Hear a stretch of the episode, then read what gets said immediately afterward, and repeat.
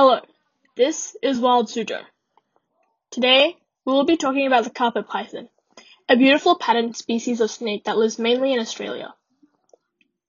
Carpet pythons are very large snakes that can grow up to 4 meters in length and can weigh up to 13 kilograms.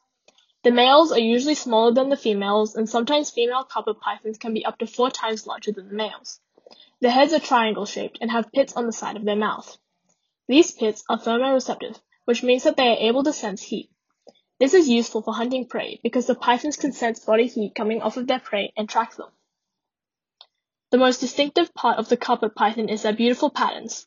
These range from creamy white to muted browns and grays, bold yellows, darker browns and grays, subtle greens, and jet black. These colors form patterns on the carpet python's skin that vary as much as their coloration. They also look like patterned carpets. These colors can act as camouflage in the bush that these pythons live in. Carpet pythons are snakes that lay eggs, unlike some species of snake. The females usually lay 10 to 50 eggs and will coil around them to protect them. To keep the eggs warm and incubating, they will shiver to create heat. However, once the baby carpet pythons have hatched, they must survive on their own. For Wild Suzhou, I'm Ciana. Thanks for listening and see you next time.